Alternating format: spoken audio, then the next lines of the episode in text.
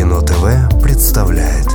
Проект Евгения Стаховского «Реверсивная история отечественного кино» В 2020 году мир и Россия отмечали 180-летие со дня рождения Петра Ильича Чайковского. Правда, мир помасштабнее. В России посвященные этому событию мероприятия остались почти незамеченными. А вот, например, в Нью-Йорке на Таймс-сквер появился огромный билборд с портретом Петра Ильича.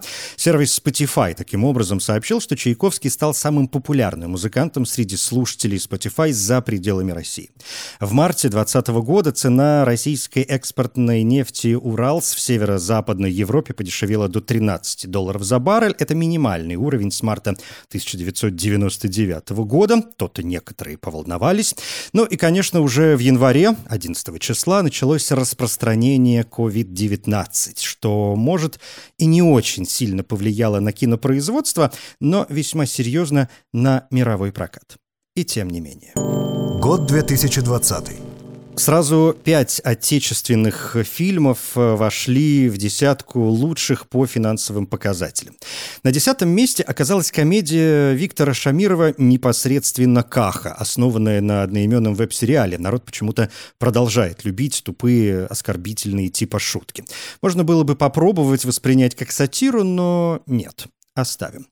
На восьмом «Союз спасения» Андрея Кравчука. Премьера прошла еще в декабре 2019 года в Московском кинотеатре «Октябрь». Широкий прокат с 26 декабря, так что неудивительно, что основной показ «Союза спасения» приходится на 2020 год. Как неудивительно и то, что фильм хоть и попал в десятку лидеров, но не окупился, учитывая бюджет почти в миллиард рублей.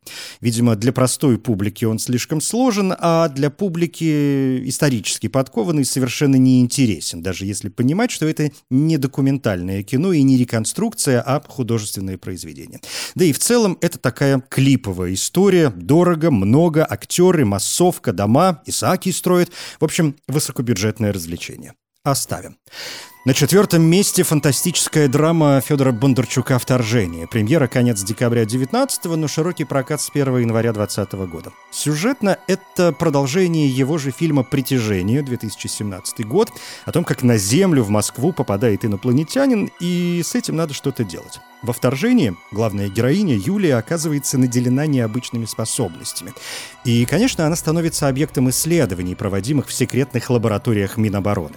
Но ее новые способности привлекают не только людей, это вероятная угроза для внеземных цивилизаций, и поэтому Земля находится под угрозой вторжения. Исполнитель роли инопланетянина Риналь Мухаметов, опираясь на мнение своих коллег, как-то заметил, что вторжение не продолжение притяжения. Это другая история с теми же персонажами. Мол, там про любовь, а тут про душу. Но, во-первых, нам придется упасть в философские заросли, разбираясь с самим понятием «душа», а во-вторых, я не уверен, что вторжение будет понятно без опоры на предыдущий фильм.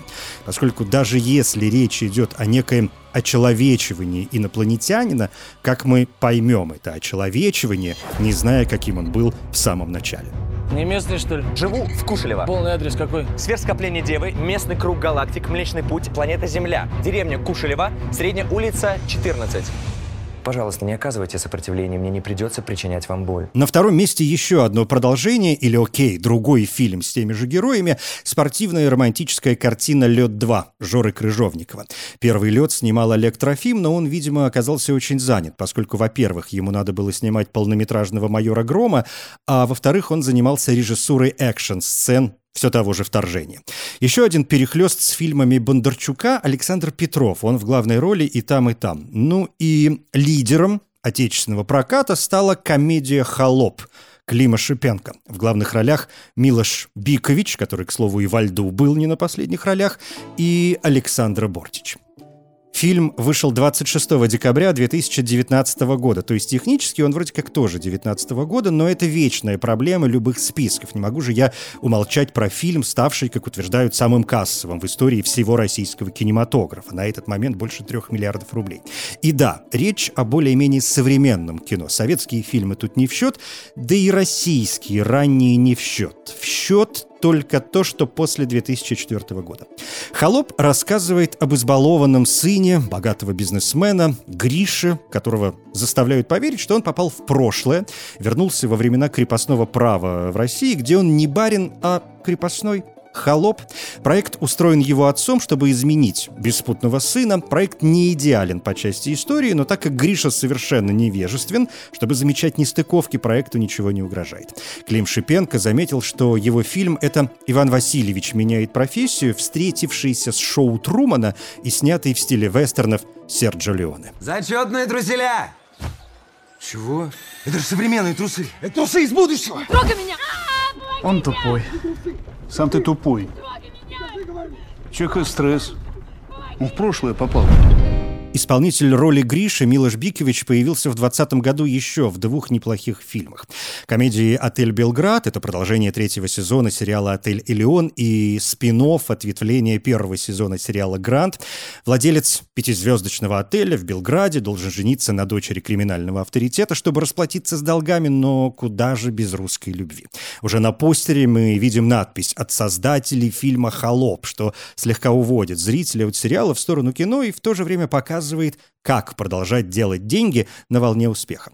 Вторая картина – научно-фантастический боевик «Кома». Тут у Биковича второстепенная роль в главной уже упомянутый Риналь Мухаметов, чей герой просыпается в своей квартире и обнаруживает, что мир вокруг него разваливается, расслаивается. Довольно быстро и он, и мы узнаем, что герой находится в коме, как и все остальные люди в этом мире. А мир состоит из взаимосвязанных воспоминаний коматозных пациентов. А за ними охотятся жнецы. Довольно страшные темные сущности, так что для кого-то кома станет еще и фильмом ужасов. Как может быть и спутник Егора Абраменко? Та же научная фантастика, 1983 год, космос, на Землю возвращаются два космонавта, по приземлении выживает только один, но он не совсем в норме, так что возникает подозрение, что он привез в себе существо с другой планеты. Очевидно, влияние чужого, впрочем, фильм оценили и за рубежом, он был номинирован на премию Академии научной фантастики, фэнтези и фильмов ужасов «Сатурн», как лучший иностранный фильм, но проиграл паразитам Пон Джун Хо. Мы рискуем жизнью человека. Героя Советского Союза. Если герой, значит готов ко всему, в том числе и пожертвовать собой. Как «Спутник» напоминает «Чужого», так «Вдова» фильм Ивана Минина напоминает «Ведьму из Блэр» и «Репортаж». Та же псевдодокументалистика, но уж очень предсказуемая. Авторы утверждают, что фильм основан на реальных событиях. В лесу Ленинградской области пропадают дети. Группа волонтеров-спасателей выходит в лес на поиски пропавшего мальчика. А там темно, там страшно, там мистически загадочно. Если вторичность вас не пугает, а родные березки ближе, то почему бы и нет. А у Святослава Подгаевского, одного из сценаристов и продюсеров «Вдовы», есть и своя режиссура 20 года «Яга. Кошмар темного леса». Ну и правда, зачем далеко ходить, если весь ужас уже заложен в русских сказках? Так и здесь старушка прекрасно себя чувствует э, в современном мире, забирая детей да так ловко, что родители вообще перестают помнить, что у них когда-то был ребенок. Или вот Заканчивая с ужасами побочный эффект Алексея Казакова. Герой обращается к некой ведьме, колдунье, экстрасенсу Маре, и просит ее сделать так, чтобы его жена забыла события одной ужасной ночи, когда на них напали бандиты. И все вроде бы неплохо. Особенно привлекает операторская работа. Но вот опять возникает конфликт неправдоподобности. Складывается ощущение, что герои фильмов сами как будто никогда фильмов не смотрели, да еще и понятия не имеют, к кому пришли. Ну вот, например, Мара спрашивает э, героя на первой встрече, «Ты что, недоношенный?» Он отвечает «Да». «Откуда вы знаете?» «В смысле, откуда вы знаете?» «Ты куда и к кому пришел?» Или в сцене нападения. Это не спойлер, самое начало фильма. Жена, естественно, оказывается беременна, а под рукой у героя, конечно, оказывается нож. В общем, если вас не смущают такие вещи, то вполне можно полюбоваться картинкой. А знаешь, откуда миф, что Баба Яга печет пирожки с детьми? Удивите. Славяне придумали такой инкубатор для детей. Когда ребенок рождался недоношенным, они его заворачивали тесто и ставили в теплую печь, чтобы он там доходил. Если говорить о фильмах, способных вызвать оцепенение, то я бы отметил «Черный снег» Степана Бурнашова. Это кино довольно сложно описывать, и синопсис вряд ли произведет впечатление. Речь о шофере, который перевозит различные товары, берет за свои услуги больше, чем оно того стоит, занимается нелегальной торговлей, поставляет местным паленый алкоголь. И вот тут лучше бы остановиться. «Черный снег» мне кажется, нужно смотреть с нуля, не зная о нем ничего. Вообще любое кино лучше смотреть именно так, без э, предрассудка. Ну вот есть какие-то отдельные моменты. «Черный снег» продолжает линию больших удач якутского кино, получив главный приз конкурса полнометражных фильмов «Окно в Европу». На «Кинотавре» и французском кинофестивале российского кино триумфатором стала другая якутская работа «Пугало» Дмитрия Давыдова. Фильм рассказывает о знахарке, целительницы и отшельницы, которую люди боятся. Они над ней издеваются, но все равно обращаются за помощью. В главной роли не профессиональная киноактриса, а этнопевица Валентина Романова «Чискайрай» приз кинотавра за лучшую женскую роль. Режиссер уверяет, что давал ей на съемках чуть ли не полную свободу. И в целом пугало кино антиэгоистичное. Это жертвенность и это необходимость избавляться от грязи, которую ты высасываешь из людей, чтобы их спасти. Фильм, конечно, на якутском языке, и это тоже важно, как и в других работах, это показатель многонациональности страны, где право э, должно быть не только у русского. И если продолжить о фильмах, сделанных не в центре, то одним из лучших в 2020-м оказывается «Китобой» Филиппа Юрьева. История о парне с Чукотки, который влюбляется в американскую девушку из э, секс видеочата и решает отправиться в США, чтобы ее найти. А это даже не Анадырь, это какое-то поселение на краю земли, и надо лишь перебраться через Берингов пролив, и вот тебе Аляска, а там уж как пойдет. Премьера «Китобоя» состоялась на Венецианском кинофестивале, фильм получил приз в программе «Дни авторов», на «Кинотавре» приз за режиссуру и лучшую мужскую роль э, Владимиру Анохову. Это учитывая, что он не профессиональный актер, а в фильме снимаются реальные жители чукотского поселка Лорина. Америка. Там небоскребы тысяча этажов. Макдональдсов, баб красивых вот так. Америка, Америка, они же все там. Вон, ручкой помаши. Задержавшись на кинотавре, надо отметить и полного реалистичности и сюрреализма в то же время человека из Подольска Семена Серзина с прекрасной и, может, даже неожиданной ролью лидера группы «Акуджав» Вадика Королева. Он же появился в еще одном фильме «Город уснул» Марии Игнатенко. Вмешательство Ксении Зуевой о том, как девушка влюбляется во врача, который сделал ей операцию на сердце. Главная роль у Ани Чиповской. И вообще на фестивалях так бывает, что один актер появляется сразу в нескольких проектах. В 2020-м это был «Кинотавр Чиповской». Четыре картины, в том числе «Хандра» Алексея Камынина. О трех друзьях, которые в Москве снимают одну квартиру, и у каждого свои дела, но в целом э, очень э, увлекательная, очень московская история, и ощущение, что актеры, а там кого только нет, и Гаркалин, и Тройник, и Аук, и Трибунцев, и Иван Янковский. Так вот, ощущение, что актеры создают некую пародию на самих себя, пародию на видение себя, то есть на свои обычные образы с точки зрения и зрителя, и режиссеров. Ну, есть же понятие типажа. Хандра полна иронии и стеба, и это однозначно один из лучших фильмов последнего времени. Россия в кольце врагов. Экономика страдает из-за санкций. Родине нужен кинематографический подвиг. Я готов. Среди других картин «Скажи ей» Александра Молочникова о жизни ребенка, вынужденного переживать развод родителей, а мать из Петербурга 90-х еще и в США уезжает. В общем, полный разрыв и бесподобная детская роль 11-летнего Кая Гетца. Глубже Михаила Сигала о театральном режиссере, который очень глубоко подходит к своей работе, настолько глубоко, что оказывается невостребованным. Так что ему приходится начать снимать порно, которому он не может не добавить драматизма. Глубже это практически бенефис Александра Паля, но там еще очень классный Олег Газ в роли порноактера. А на кинотавре картина получила специальный приз за юмор, гражданскую смелость и любовь к зрителю.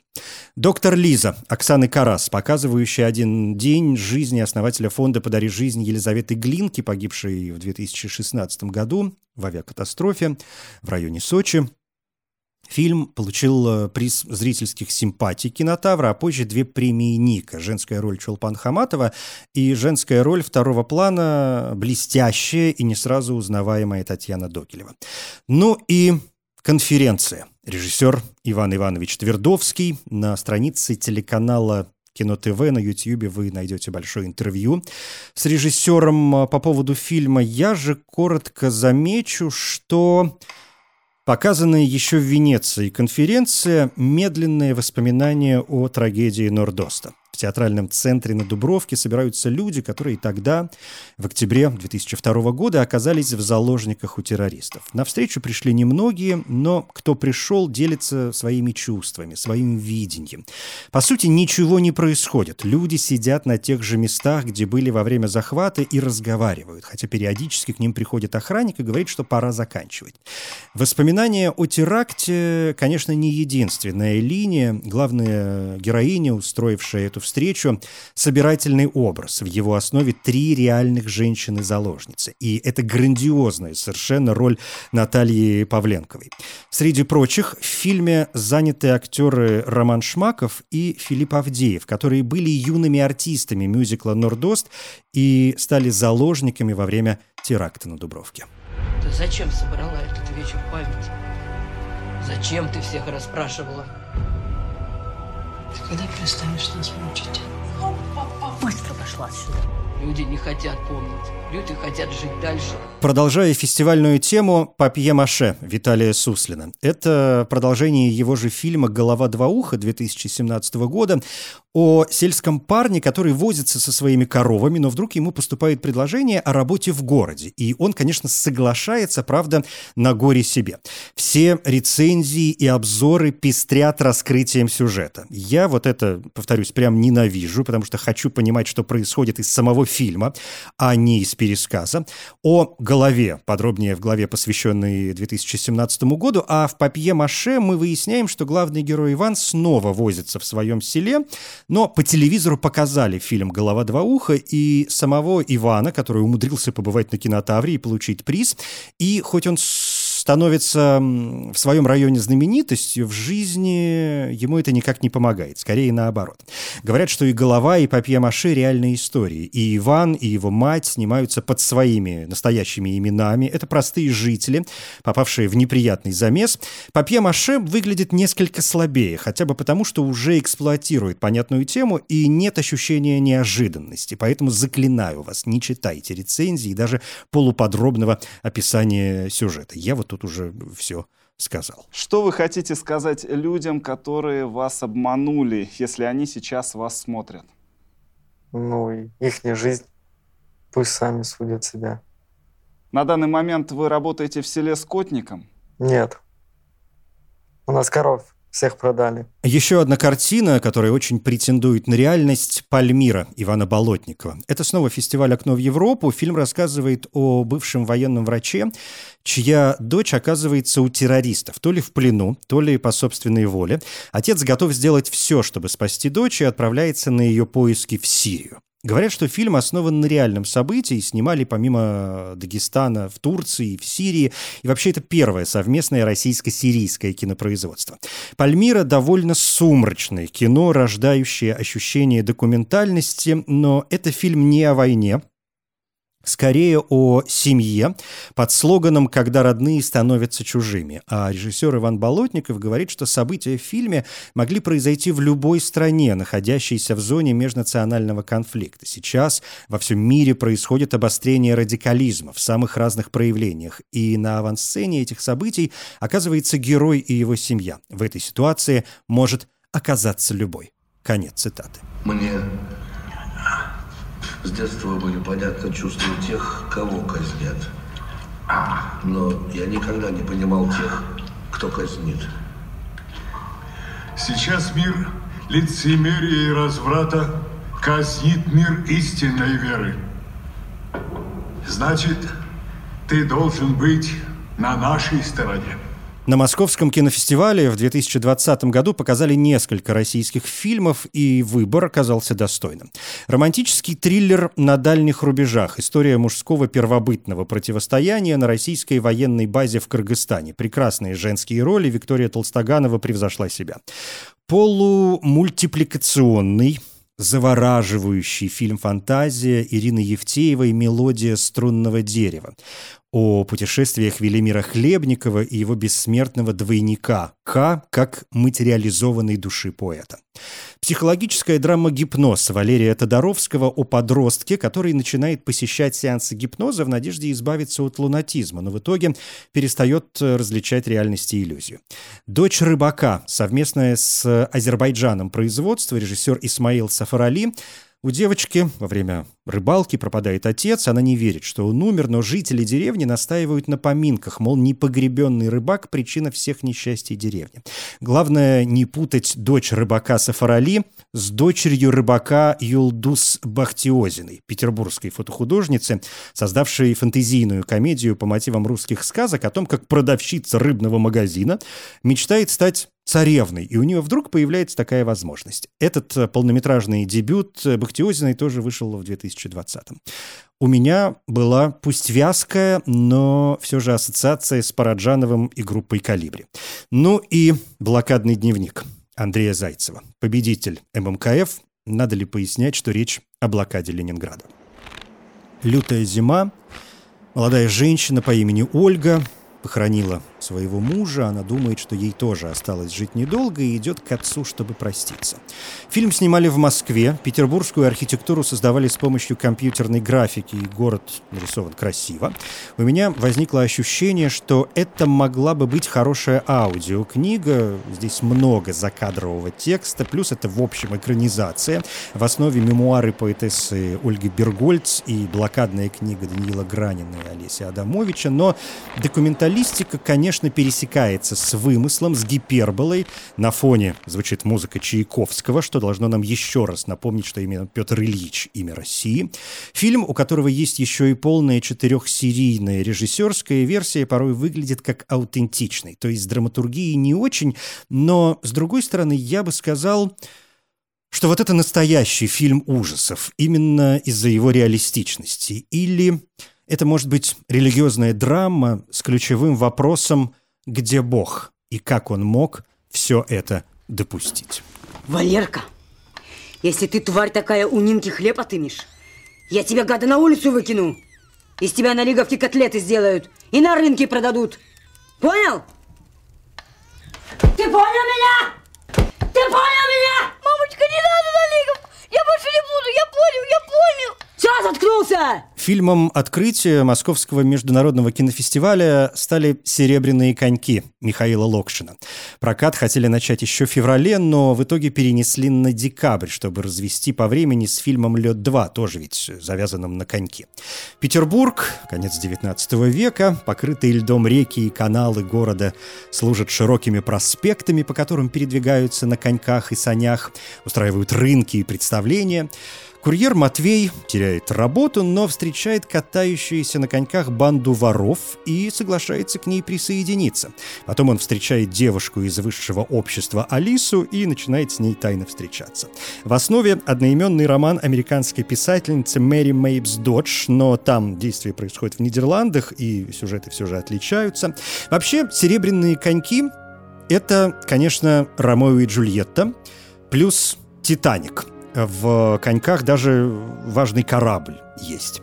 На естественном льду Невы, Фонтанки, Мойки и Крюкова канала удалось снять только несколько эпизодов, да и то лед пришлось укреплять и дозаливать. Прочие ледовые сцены снимали в павильонном комплексе во Всеволожске. Участок Мойки и Зимней канавки протяженностью 130 метров имел площадь 40 тысяч квадратных метров. Серебряные коньки очень красивое кино, рискующее стать классикой отечественного кинематографа, тем более, что и актеры не подкачали, а у Юры Борисова и вовсе получилось создать нечто выдающееся. Это не воровство. Нельзя украсть то, что им не принадлежит. А кому им?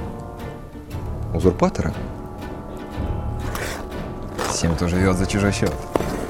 Купцам, помещикам, офицерам, чиновникам, знати всех мастей и званий, имя им легион. Все, чем они, дескать, владеют, не может им принадлежать. Оно лишь находится у них во временном хранении. Но государь-император, он тоже узурпатор? За биографии в 2020 году отвечали Стрельцов и Калашников, по отдельности, разумеется.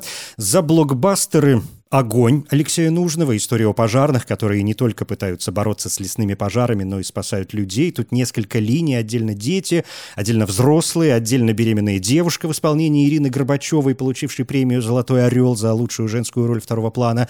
Мужскую роль второго плана получил Иван Янковский. А в центре фильма Константин Хабенский, в котором мы узнаем Константина Хабенского. Спорт – это, пожалуй, один вдох Елены Хазановой, основанный на истории жизни многократной чемпионки и рекордсменки мира по фридайвингу Натальи Молчановой, роль Виктории Исаковой. Сама Молчанова, к слову, пропала без вести 2 августа 2015 года во время погружения около испанского острова Ивиса. Военное кино представлено Истерном «Красный призрак» Андрея Богатырева. Отряд советских солдат э, вступает в неравный бой со спецподразделением вермахта. В тех краях бродит получеловек-полупризрак, о котором слагают легенды, и он рубит врагов направо и налево.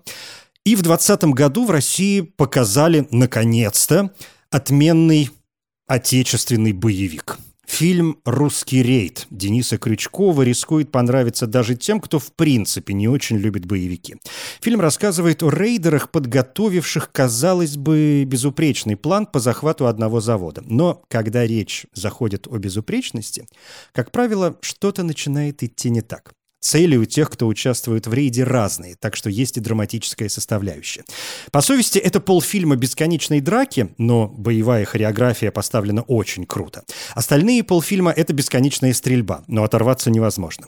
Режиссер в интервью телеканалу Кино ТВ, и вы легко найдете это интервью на сайте, рассказал, что главный вопрос фильма — за что воюют современные солдаты. Проводим переговоры с позиции силы, но в рамках правового поля.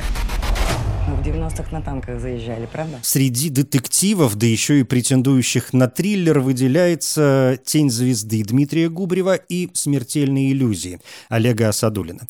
«Тень звезды» — детектив романтический и музыкальный. На модного рэпера, роль Павла Прилучного, совершается покушение, и ему нанимают охранника, точнее охранницу, которая не только блюдет его безопасность, но и пытается выяснить, откуда исходит опасность. Ну, то есть, понимаете, это такой телохранитель э, наоборот. Фильм э, не понравится, если вы ожидаете от него многого, но для незатейливого вечера вполне. «Смертельные иллюзии» рассказывают о трех братьях-иллюзионистах. И да, креативными продюсерами ленты выступили братья Сафроновы. Иллюзионисты представляют новое шоу, где планируют раскрыть секреты знаменитых смертельных фокусов. Так себе идея, и потому неудивительно, что некто задумал разрушить все действие, причем разрушить с угрозой жизни фокусников, которых не жалко, раз они собираются устроить такой беспредел. Отвратительная актерская игра, много компьютерной графики, а не реальных фокусов. А, любители детективов очень быстро разгадают, кто тут затеял неладное. В общем, косяк на косяке, но, знаете, почему-то затягивает. И вот ради местами зрелищного трешечка вполне сойдет. Не все ж время только о высоком. Хотите узнать, как мы это делаем? Не сегодня. Парни в зале, встречайте! Девушки, ревнуйте! Катя!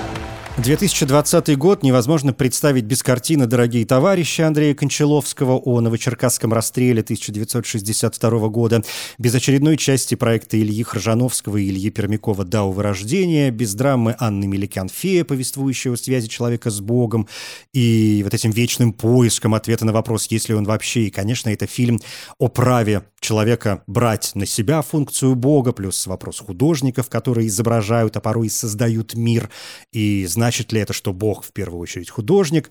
Кроме того, вышли вторые части «Неадекватных людей» Романа Каримова и «Громкой связи» от квартета и в первом случае просто «Неадекватные люди 2», во втором «Обратная связь». Не могу не отметить э, черную и местами абсурдистскую комедию «Внутренний огонь» Михаила Морескина.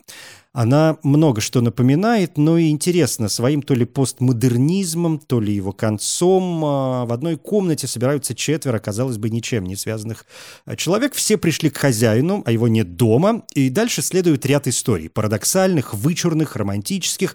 Отмечу особо роль Юрия Чурсина в роли э, транссексуала.